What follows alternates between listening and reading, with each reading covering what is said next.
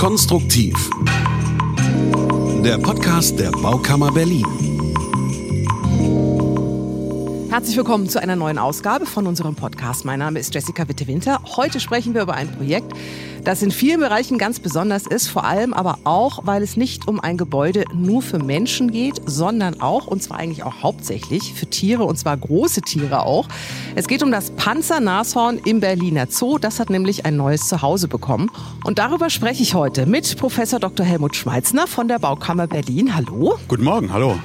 Diplom-Ingenieur Joachim Hartwig von der Hartwig Bernhard Ingenieure GmbH. Hallo. Schönen guten Tag, hallo. Und natürlich auch technischer Leiter des Zoo Berlin, Ingo Vollmerich. Hallo. Hallo, herzlich willkommen. So, fangen wir doch gleich mal an, Herr Schmeitzner. Wenn man beim Zoo aussteigt, am Hardenbergplatz ist das, glaube ich, ne? Genau, wenn man da aussteigt, dann fällt einem sofort ein großer brauner Turm ins Auge, wo man sich denkt, oh, der ist aber neu. Und genau da sind wir heute. Über den Turm sprechen wir später. Aber vorher, Herr Schmeitzner, warum haben Sie sich dieses Objekt heute ausgesucht? Was ist das Besondere? Also darauf aufmerksam geworden bin ich in der Tat dadurch, dass ich öfter hier zu Fuß vorbeikomme.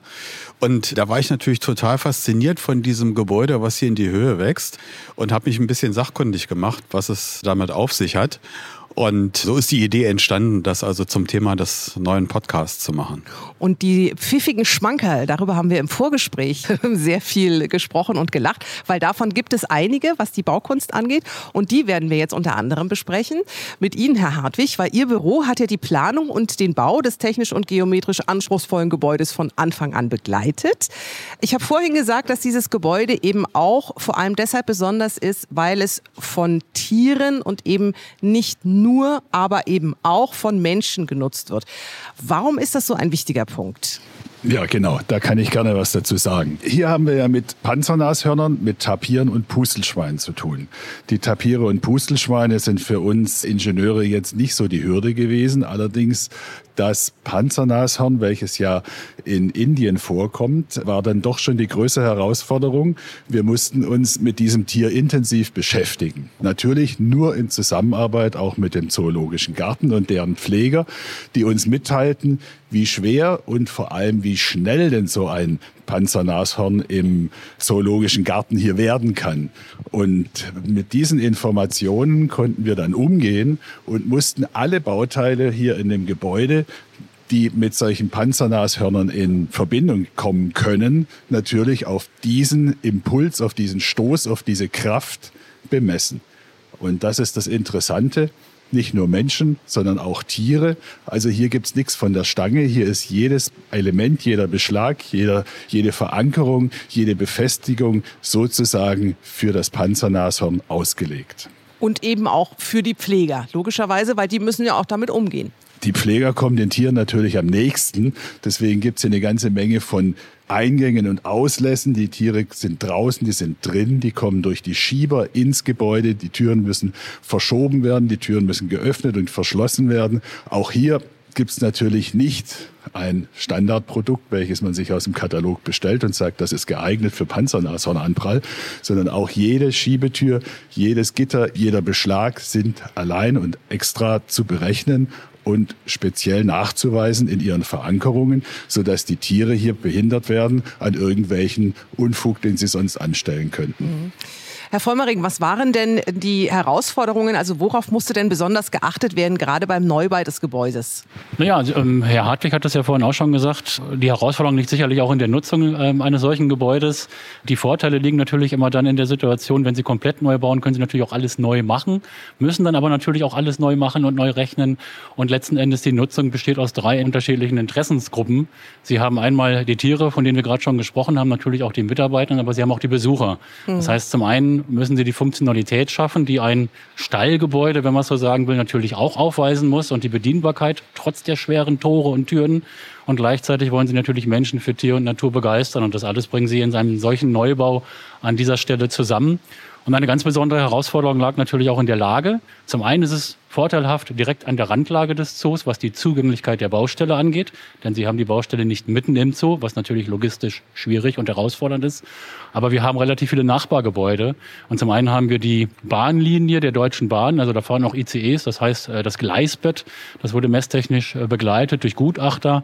Wir haben eine U-Bahn-Linie, die hier an der Stelle liegt, dort wo das Gebäude errichtet wurde. Auch da gab es dann zeitweise Sperrung aufgrund der ja, komplizierten, herausfordernden Gründung. Mhm. Das heißt, wir haben mehrere Pfähle in das Erdreich rütteln oder bohren müssen. Herr Hartwig weiß das ganz genau, wie viele das sind. Er musste die nicht nur zählen, sondern auch noch ausrechnen, wie lang die sind. Und von daher gibt es viele Herausforderungen beim Bau dieser Maßnahme, was auch die umgebenden Gebäude und die Lage angeht und die Sicherung während der Bauausführung. Und es ist alles gelungen und es ist wunder, wunderschön geworden. Das sollte ich vielleicht an dieser Stelle auch nochmal sagen. Also für alle, die sich denken, Mensch, ich war schon lange nicht mehr im Zoo. Es lohnt sich definitiv. Und das Erste, darüber müssen wir jetzt nochmal zurückspringen, ist eben dieser Turm, der sofort ins Auge fällt. Das ist aus, ich gucke gerade nach oben. Wir machen nachher auch noch Fotos unbedingt von diesem Turm von innen. Der sieht ganz faszinierend aus. Die Frage ist erstmal, warum dieser Turm? Also natürlich wahrscheinlich Aufmerksamkeit. Ne? Das ist ja immer so. Es ist ganz gut, wenn es was Neues gibt und die Leute sich denken, was ist es denn? Aber warum ausgerechnet ein Turm? Warum ausgerechnet in dieser besonderen Farbe? Er ist braun. Und noch eine dritte Frage. Warum dieser besondere Aufbau, diese Verschachtelung? Ja, warum, erstmal zur ersten Frage vielleicht, warum überhaupt dieser Turm? Wir wollen natürlich auch im Zoo Zeichen setzen. Zeichen für den Artenschutz, ein Leuchtturm für den Artenschutz. So wird dieses Gebäude letzten Endes verstanden. Das heißt, wir wollen Menschen für Tier und Natur begeistern und sensibilisieren. Und das wollen wir natürlich, indem wir auch thematisieren und nicht einfache Stallgebäude bauen, wie wir sie sicherlich auch haben, weil es funktional sein muss im Backstage-Bereich. Aber wie gesagt, im Besucherbereich wollen wir Menschen begeistern und sensibilisieren und natürlich auch abholen. Und letzten Endes thematisieren wir die Gebäude und wollen den Besuchern natürlich nicht nur den Lebensraum, sondern auch das Umfeld der Tiere, Lebensräume. Daher kommt auch dieser rot eingefärbte Beton, der an den Sandstein ähm, aus dem Herkunftsland der Tiere mhm. erinnert, an diesem rötlichen Sandstein. Und in dieser Anmutung wurde dieses Gebäude errichtet. Man muss das so ein bisschen vielleicht als Semantik verstehen im Rahmen der Gestaltung, um genau diese Lebensräume und das Lebensumfeld der Tiere eben auch zu gestalten. Und ja, Zoos sind auch ein bisschen ein exotischer Ort mhm. und wollen natürlich auch die Menschen begeistern. Und letzten Endes geht es auch um Besuchererlebnisse und um Eindrücke, mhm. die man natürlich auch behält dann letzten Endes. Mhm. Und eine kulturelle Bedeutung hat der Turm auch, oder? Ja, natürlich geht es auch im Zoo darum, wir werden nächstes Jahr 180 Jahre alt. Das heißt, der Zoo ist auch eine der ältesten Institutionen, auch die älteste Aktiengesellschaft in Berlin. Und wir haben natürlich auch ein kulturelles Erbe mit vielen Stilbauten, das wir natürlich auch pflegen und erhalten wollen. Und dazu gehört auch diese Pagode oder trägt dieser Turm einen Teil dazu bei, denn es gab im Zweiten Weltkrieg oder vor dem Zweiten Weltkrieg eine Elefantenpagode, die unweit auch von hier im Zoo stand und die dann leider eben auch zerstört wurde in den Zeiten des Krieges. Und äh, das ist natürlich kein Denkmal in dem Sinne, weil wir es nicht getreu nachbauen, weil wir wollen natürlich an diese Stilbauten erinnern und von daher das kulturelle Erbe in diesem wunderschönen Zoo natürlich auch pflegen. Und dazu gehören viele Gebäude und eben auch dieses Gebäude. Und äh, bei dem Zusammenbau von diesem Turm gab es auch eine Besonderheit. Der wurde nämlich nicht hier vor Ort Stein auf Stein gebaut, sondern hat ein bisschen was von Lego. Also würde der Laie sagen. Absolut richtig. Der Sockelbereich hier, in dem wir gerade stehen, wo auch der Durchgang sich befindet, der ist tatsächlich in Ortbeton geschalt und in Ortbeton betoniert worden. Und die nach oben aufgehenden Elemente sind aus Fertigteilen. Man sieht es hier sehr schön, die sind gestapelt. Das war auch die Intention des Architekten, dass die auch immer zwischendrin eine kleine Fuge haben, dass das ganze Licht durchflutet ist. Im Sommer, wenn die Sonne scheint, ist das natürlich ein ganz anderes Farb- und mhm. Schattenspiel viel als jetzt hier äh, bei Schnee und äh, Wolken. Aber im Grunde genommen ist dieser 25 Meter hohe Turm wirklich luft- und lichtdurchlässig. Wir haben die Elemente so geplant, dass sie mit maximal 10 Tonnen als Einzelelement hier oben heraufgehoben werden konnten. Die Stöße und die Fugen sind vergossen und hier in den unteren Bereichen bestehen die einzelnen Ebenen aus vier Segmenten, um die Tonnage nicht zu überschreiten. Und nach oben hin, wo die Elemente kleiner werden, da haben wir im Grunde genommen nur zwei Elemente aneinandergefügt. Alle Elemente wurden dann mit einem Mörtelverguss zusammen vergossen, stabil gemacht. Und ganz oben wurde dann diese Edelstahlkuppel noch aufgesetzt, die heute so golden schimmert. Mhm. Lassen Sie uns mal gedanklich reingehen in das Gebäude. Da leben ja, wie wir festgestellt haben, mehrere Tiere, also eigentlich nur zwei, weil die dritten dürfen nicht rein. Warum eigentlich nicht? Ja, sind die Pustelschweine, die Sie Genau. möglicherweise ansprechen. Genau. Also im Gebäude gibt es tatsächlich vier Nashörner und zwei Tapire oder Mhm. Panzernashörner. Und es gibt insgesamt, glaube ich, sieben Pustelschweine. Ganz genau weiß ich es nicht. Ich glaube, es sind sieben an der Zahl. Und die sind tatsächlich nur im Außenbereich zu sehen und haben die Möglichkeit, sich auch auf den Anlagen der Nashörner zu tummeln und können dann natürlich auch wieder in ihren Rückzugsbereich. Aber sind im Gebäude selber nicht zu sehen, haben aber natürlich auch Innenstallungen im Gebäude. Okay, ähm, also ein bisschen so wie beim Streichelzoo. Die Panzernashörner dürfen nicht in den Bereich der Pustelschweine, damit die sich in Ruhe erholen können, wenn ihnen dann alles ein bisschen zu viel geworden ist. Ja, ein bisschen so vielleicht. Was ich eigentlich auch noch sagen wollte, ist, dass die Gestaltung des Innenbereichs, also noch nicht, um auf das Dach zu kommen, weil das ist ja noch eine ganz besondere Konstruktion, aber der Innenbereich ist ja auch mit einer großen Scheibe, damit man auch die Panzernashörner eventuell beim Schwimmen beobachten kann. Wie waren da die Herausforderungen? Weil Wasser, Glas, Seit dem Aquadom habe wahrscheinlich nicht nur ich so mal kurz über so ein Schlucken im Auge. Wie sichert man sowas ab? Also wie wird das berechnet? Wir haben dort eigens finite Elementberechnungen angestellt. Wir haben die Aufprallfläche eines Nashorns von dem Nashorn, genau diese fünf mal fünf Zentimeter als Stoßpunkt sozusagen definiert und haben dieses Nashorn dann mit seinen zweieinhalb Tonnen Eigengewicht und mit einer Geschwindigkeit von 15 kmh lasttechnisch auf diese Glasscheibe laufen lassen. Das hat dann daraus sich ergeben, dass wir hier mit einer sechsfach verklebten VSG-Scheibe, die insgesamt 7,5 Zentimeter stark wird, arbeiten, die in der Lage ist, den Wasserdruck und natürlich auch den Nashornanprall aufzuhalten. Und dadurch sichern wir nicht nur jetzt hier im Innenbereich, sondern auch im Außenbereich gegenüber den Zuschauern. An manchen Stellen gibt es auch diese Gläser, wo die Zuschauer wirklich bis an dieses Gehege herangehen können. Sichern wir das auch mit diesen Glasscheiben ab. Und wie gesagt, sehr anspruchsvoll in der Berechnung und dann natürlich auch in enger, enger Abstimmung mit den Herstellern, mit der Glasindustrie haben wir dann diese Gläser bemessen und fertigen lassen. Okay, dann gucken wir jetzt nach oben und gucken uns das Dach an, weil das ist auch etwas ganz Besonderes. Das ist ein Dach aus Kissen. Ja, das sind die sogenannten ETFE-Folien. Das sind Kissen, die haben eine Unterfolie, eine Oberfolie und werden ständig mit einem kleinen Kompressor und Luft aufgepumpt, sodass sie also immer diese kissenartige Form wahren können. Und die Einsparung des Gewichtes ist natürlich der herausragende Punkt an diesem Dach. Es ist natürlich ein Vielfaches leichter als ein Glas und kann natürlich dadurch mit sehr filigranen Unterkonstruktionen die gewaltige Spannweite von 37 Meter hier überspannen. Und wir haben hier gerade mal für die 37 Meter ein 30 Zentimeter Stahlrohr benötigt, das im Grunde genommen die Spannweite realisieren kann und das gesamte Dachtragwerk tragen kann.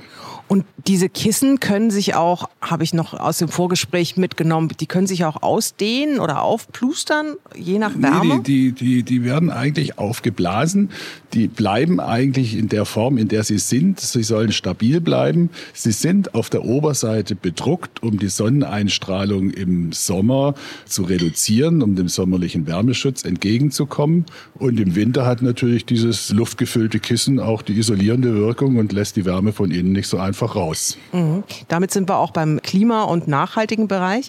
Herr Vollmering, in Sachen Nachhaltigkeit hat der Zoo sich bestimmt auch noch ein paar Sachen überlegt, gerade jetzt in diesem Panzernashorn auch. Was ist das? Ja, also Nachhaltigkeit ist natürlich auch ein wichtiges Thema, was Sie da ansprechen. Es geht nicht nur um den Artenschutz, auch den heimischen Artenschutz, natürlich auch um den Beitrag zur Nachhaltigkeit. Und jetzt benutzt man bei einem solchen Gebäude natürlich viel Beton. Das ist aufgrund der Nutzung die Situation. Gleichzeitig haben wir aber natürlich auch geschaut, wo können wir an welcher Stelle ressourcenschonend arbeiten, beziehungsweise wie können wir mit den Haustechnikthemen umgehen.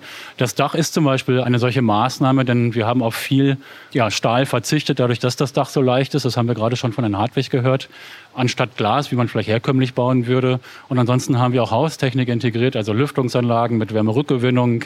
Gleichzeitig werden die Badebecken, die wir im Inneren wie im Äußeren haben, auch durch Solarthermieanlagen aufgewärmt, die wir auf dem Dach noch integriert haben. Und das ganze Dach, nicht das Foliendach, aber das befestigte Dach des Gebäudes hat ein intensives Gründach mit Regenwassernutzung. Wir nutzen das Regenwasser dann eben auch zum Bewässern der Pflanzen hier in den Anlagen. Und gleichzeitig ist die Wassertechnik dieser Badebecken, das ist keine herkömmliche Schwimmbadtechnik, sondern geht darüber schon weit hinaus. Und wir wollen natürlich auch da ressourcenschonend mit der Ressource Wasser umgehen und bereiten das Wasser weitmöglich auf. Das Panzer-Nashorn-Haus im Berliner Zoo. Es ist für Besucher und für Interessierte der Baukunst definitiv ein Besuch wert. Der Zoo Berlin ja sowieso immer. Herr Schmeitzer, fällt Ihnen noch was ein? Ja, wenn ich hier in der Pagode stehe und nach oben schaue, dann fällt eben doch ganz besonders auch diese Akkuratesse auf, mit der diese Fertigteile verarbeitet worden sind. Und man könnte das auch sozusagen als ein Zeichen dafür sehen, dass Fertigteilbau nicht automatisch sozusagen der Plattenbau der 70er Jahre sein muss. Ja, also wir sehen hier durchaus auch die technische Weiterentwicklung. Man hat hier mit einem besonderen Beton gearbeitet, der sehr fließfähig war und es ermöglicht hat, eben auch sehr scharfkantige Elemente zu bauen, die also sehr sauber ineinander gefügt worden sind. Also insofern ist das auch bautechnisch hier nochmal eine innovative Lösung und ja, in jedem Fall ein Besuch wert. Lassen Sie uns noch kurz zum Abschluss, Herr Hartwig, zu diesen Fertigbauteilen ruhig noch ein paar Worte sagen. Wo kommen die her? Wie kam die Idee dazu? Gab es nur die eine Möglichkeit? Also blieb Ihnen gar nichts anderes übrig, aufgrund der Gegebenheiten vielleicht die Fertigbauteile so zu benutzen und so dann auch zu nehmen? Oder wie kam es dazu, dass es dann Fertigteile wurden? Ja, also die Fertigteile haben sich hier nahezu angeboten. Also es war klar, wir brauchen die Fugen, wir wollen licht- und luftdurchlässig sein, wir wollen stapeln, wir wollen nach oben hin immer schlanker werden, wir wollen in gewissen Systemen bauen und vor allem, was man sich natürlich anschauen muss, diese Fertigteile haben natürlich diese feinen Matrizen, die sozusagen diese indischen floralen Ornamente widerspiegeln sollen in ihren Elementen drin. Und das hat sich natürlich für die Herstellung als Fertigteil sehr besonders angeboten, weil im Werk gefertigte Elemente natürlich viel akkurater und viel präziser hergestellt werden können. Die kommen zum Beispiel jetzt hier aus Potsdam von der Firma BNB. Dort wurden in einem Fräsverfahren in Silikatplatten sozusagen diese Ornamente eingefräst, die als Negativschalung gedient hat. Dann wurden die Elemente gefertigt. Sie sehen, die sind eigentlich alle gleich, aber werden in jeder Ebene ein bisschen kleiner. Deswegen hat man natürlich die größten zuerst gebaut und die Schalungen dann immer Stück für Stück verkleinert indem man einfach Abschallelemente eingebaut hat. Und so konnte man mit eigentlich einer Grundschalung dann doch fast alle Elemente herstellen und natürlich in dem Werk in einer Präzision, wie man sie hier bewundern kann. Ein schönes Schlusswort. Ich glaube auch, wenn man einfach hier reingeht, als Besucher neigt man natürlich dazu, draußen zu stehen, zu denken, oh wow, toller Turm. Und dann geht man sofort rein. Aber wirklich jeder, der reingeht, sollte kurz mal stehen bleiben und nach oben gucken, weil das ist wirklich ein ganz besonderer Blick. Vielen Dank, Herr Schmeitzner, vielen Dank. Ja, ich habe zu danken. Vielen Dank. Herr Hartwig, vielen Dank für den Einblick. Gern und natürlich, geschehen. Herr Vollmering, vielen Dank, dass Sie uns den Einblick gewährt haben. Ja, herzlich gerne. Dankeschön.